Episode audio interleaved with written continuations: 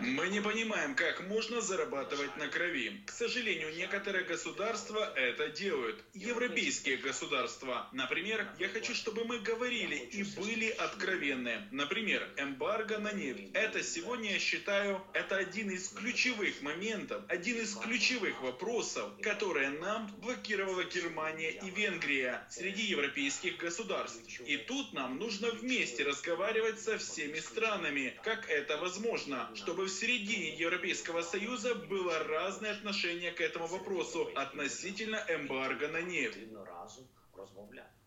А, Сергей Владимирович, э, вас приветствую решительно. Спасибо, что к нам присоединились. Вопрос. Э, вы слышали, наверное, э, фрагмент выступления, точнее, фрагмент интервью, которое Владимир Зеленский дал BBC. Так услышат ли на Западе призывы президента Украины к тому, чтобы ввести эмбарго на поставки нефти и газа? А, добрый вечер, Евгений Алексеевич, добрый вечер, а, зрители. Ну, услышат, услышат только, какие выводы из этого сделают. Мы пока можем только догадываться. Есть такая хорошая пословица, ну, не знаю, к случаю, может быть, она не очень хорошая, что своя рубашка ближе к телу. И очевидно, что при принятии любых решений, в том числе решения о санкциях, правительство той страны, которая вводит санкции, всегда оценивает обратный эффект, который будет нанесен по экономике этой страны, а, по жизненному уровню граждан, ну и, соответственно, прогнозирует, как это скажется на электоральных результатах, на результатах следующих выборов. И очевидно, что а, германская экономика за, ну, уже на самом деле за 50 лет, начиная с известной сделки Брежнева-Бранта а, газ-трубы, ну, села на нефтегазовую иглу от Российской Федерации. Да, и привязалась такими э, надежными узлами, да, что разрубить их единомоментно просто не получается.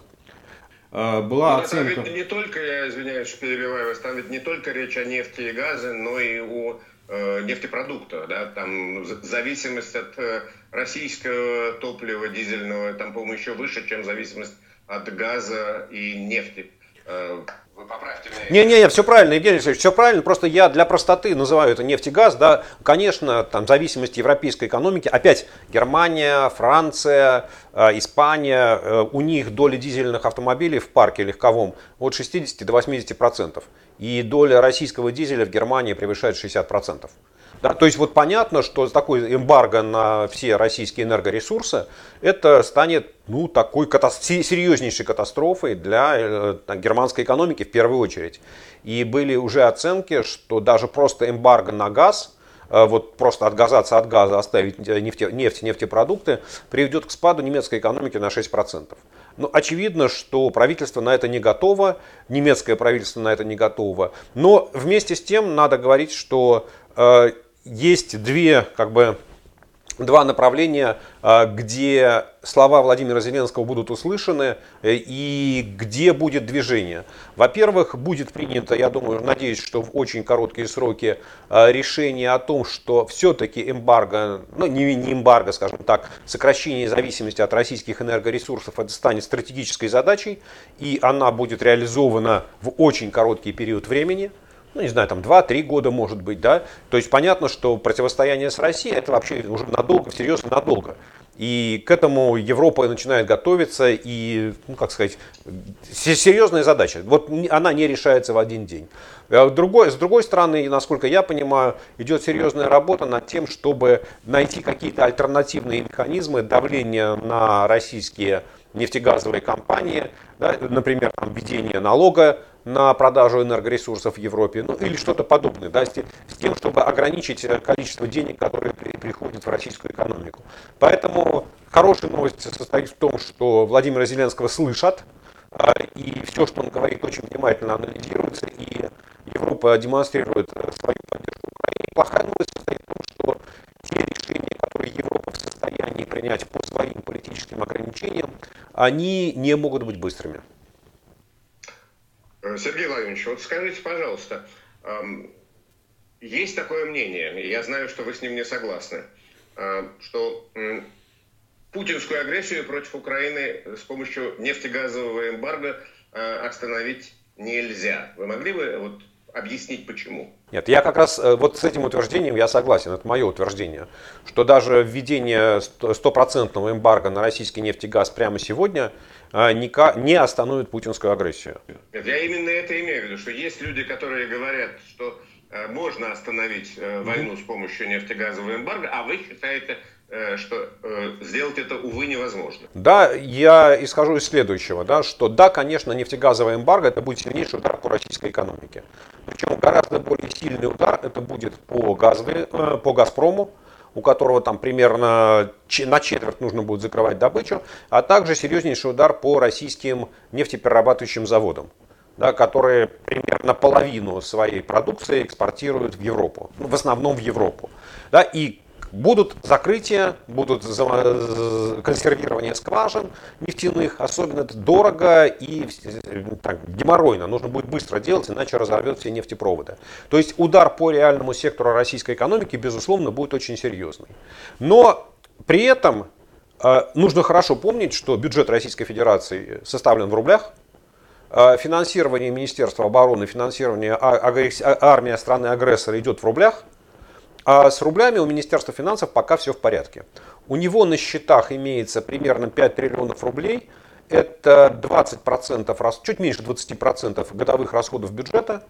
А плюс нужно хорошо понимать, что вот средства Фонда национального благосостояния, которые мы считаем все, что они заморожены да, там, в банках Европы и Америки, на самом деле они для Минфина хранятся на счетах в Центральном банке. И это означает, что Министерство финансов в любой момент может продать эти средства Фонда национального благосостояния Центральному банку. И это будет его проблема, что делать с замороженными активами. А Министерство финансов рубли свои получит.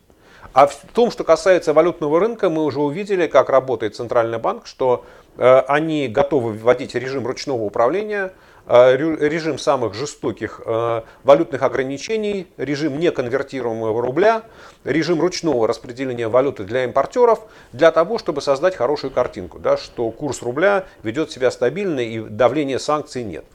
Вот, собственно говоря, мой набор моих аргументов. Я понимаю, что э, много триллионов рублей есть сейчас Э, у российского Минфина, э, и получается, что даже, даже налогов э, они могут не получать, но тем не менее там продолжать тратить деньги, ну я не знаю сколько, полгода, год. Да, моя оценка примерно такая, что как минимум полгода Минфин может вообще не собирать никаких налогов и финансировать за счет тех денег, которые есть сегодня в его распоряжении. В том числе и не получать доходов от продажи нефти и газа. Вообще никаких, вообще. Ни НДС, ни НДС на импорт, ни нефтегазовых доходов, ни налога на прибыль, ничего, вообще никаких налогов не получать. Хорошо, тогда у меня возникает следующий вопрос. А какие есть новые дополнительные санкции, которые могли бы быть введены для того, чтобы э, как-то повлияло это на экономическую ситуацию э, и ограничило возможности России вести агрессию против, продолжать агрессию против Украины. Э, Евгений Алексеевич, я вынужден вас огорчить. Я не вижу санкций, которые могут заставить Путина пересмотреть э, свое решение о войне. Вот оно никак, оно никак не связано с тем, что происходит в российской экономике. У меня ощущение, что ему об этом пока не рассказывают. Да, вот все те э, красоты, о которых на самом деле уже рассказал там первый вице-премьер Андрей Белоусов, что спад в промышленности может быть там от 10-11%. Там Кудрин, который говорит, что спад ВВП по итогам года превысит 10%. Вот у меня ощущение, что Путину э, как-то вот это так преподают эту информацию, что он, в общем, считает, ну и бог с ним. Ну и проживем. Да. Где же эта смерть Кощеева для э, российской экономики, которая отвечает за финансирование войны?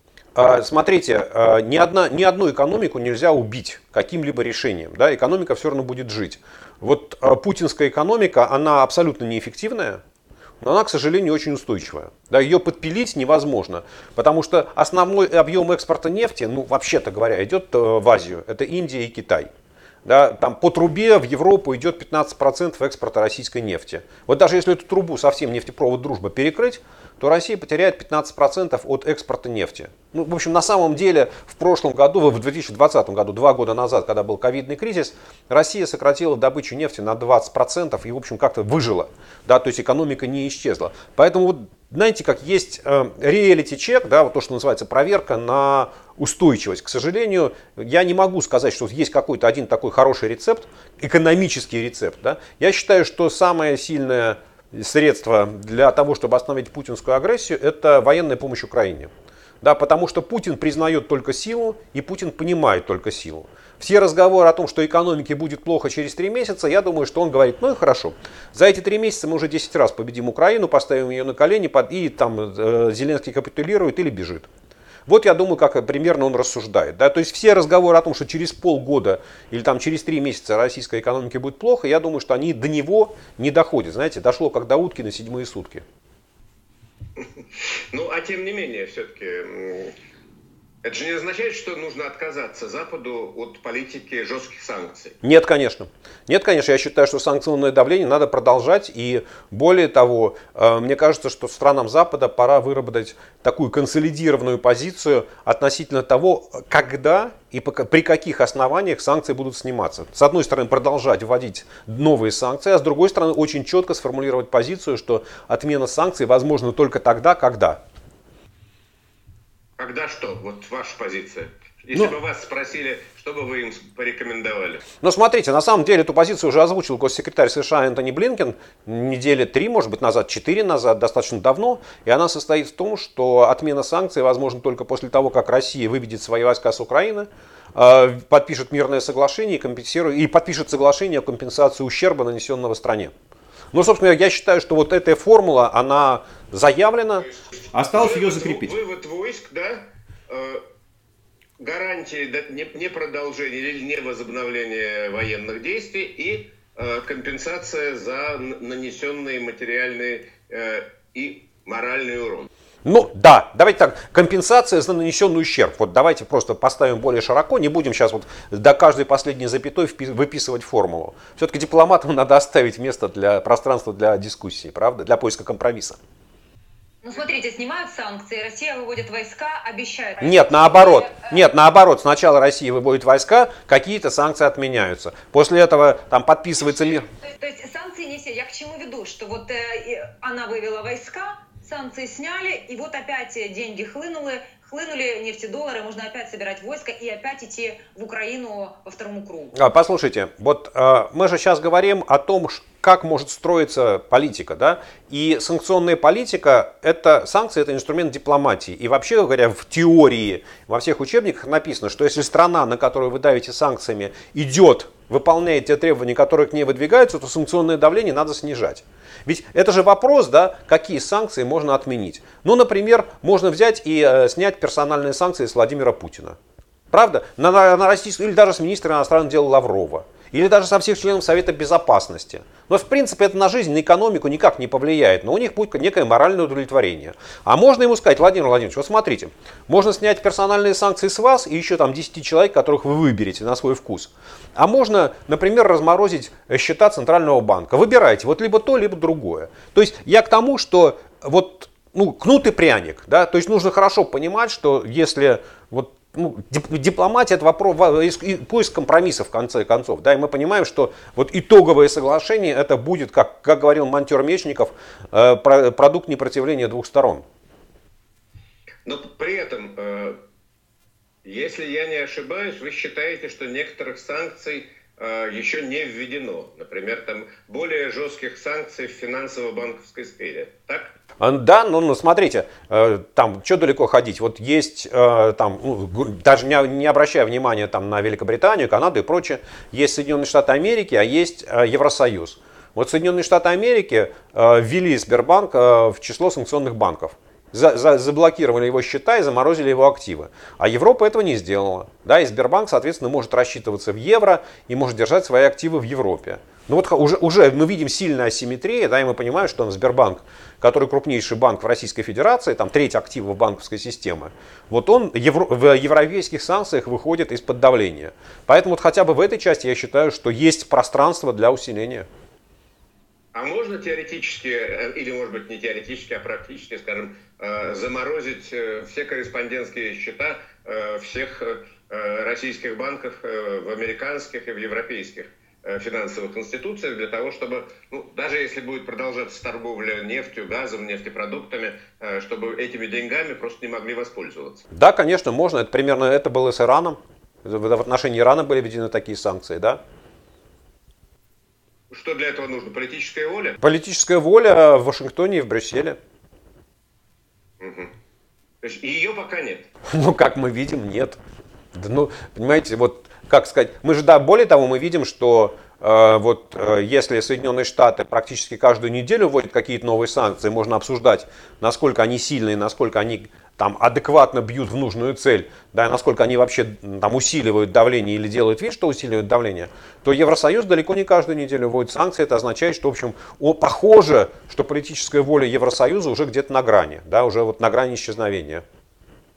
То есть вы считаете, что э, нужно призывать не только к нефтегазовому эмбарго, но и к жестким э, финансовым мерам Э, против России? Я считаю, что есть меры, которые окажут гораздо более быстрое и более сильное давление на российскую экономику, чем нефтегазовая эмбарго, пробить которые, ну то есть я не понимаю, какие аргументы могут пробить в позицию Германии. Ну а что еще? Какие еще санкции? Но смотрите, можно вообще взять и ввести тотальный э, запрет на экспорт всего, чего бы то ни было в Россию. Да? То есть валюта будет поступать в Россию, а тратить ее будет невозможно. Ну, например, например, такую, да, это же тоже было в отношении Ирана сделано. Да, или там... Запрет на любые торговые операции. А, ну, запрет на импорт чего бы то ни было из там, Евросоюза, Америки. Да? То есть это означает, что там доллары и евро будут поступать на счета в российских компаниях, в российских банках, но использовать их будет невозможно.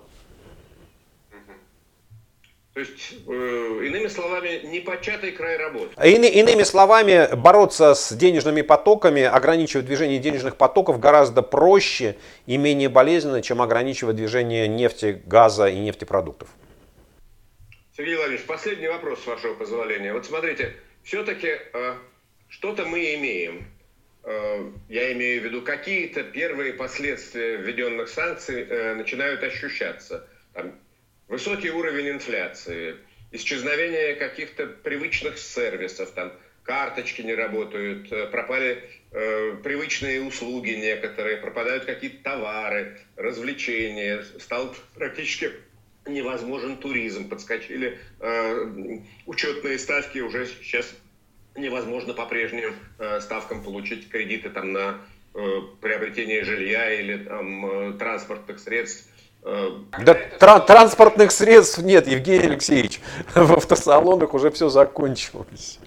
Уже закончилось? Но, ну, ну, да, вот. практически, когда да. Это, когда это начнет ощущаться до такой степени, что э, начнут происходить какие-то социальные процессы, процессы в обществе?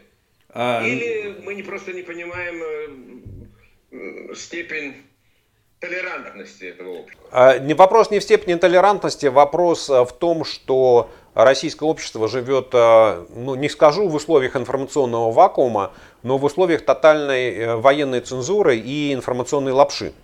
Да, то есть, понимаете, вот все, что вы рассказали о последствиях санкций, это же уже есть. Да, уже есть остановка предприятий, уже есть закрытие магазинов, уже есть высокая инфляция, уже есть падение уровня жизни, уже есть исчезновение привычных товаров. Все это есть. Но дальше у российского населения, у такого массового обывателя, и там опросы даже вот там про, про кремлевского ВЦИОМа говорят о том, что 60% российского населения, оно ощущает влияние санкций. Да? То есть вот это, это там не, не Левада, это не Низавет. Вот ВЦИОМ говорит, что да, 60% говорят, что да, на нас влияет. Там на кого-то сильно, примерно поровну, сильно, умеренно и слабо. Но тем не менее все чувствуют влияние санкций. Да? Э, но при этом дальше э, э, что такое? А почему санкции? А их на нас вел Запад.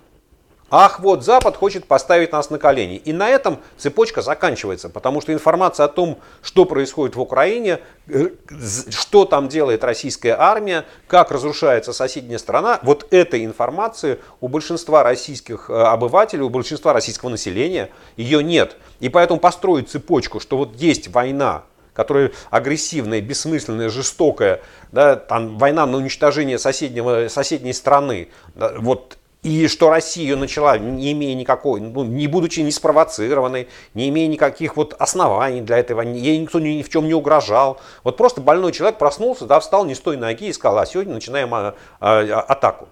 Да? Вот и это да, все, все привело к тому, что там э, Запад ввел санкции, да, и после этого начала ухудшаться жизнь. Вот эту цепочку российское население в условиях информационной блокады построить не может.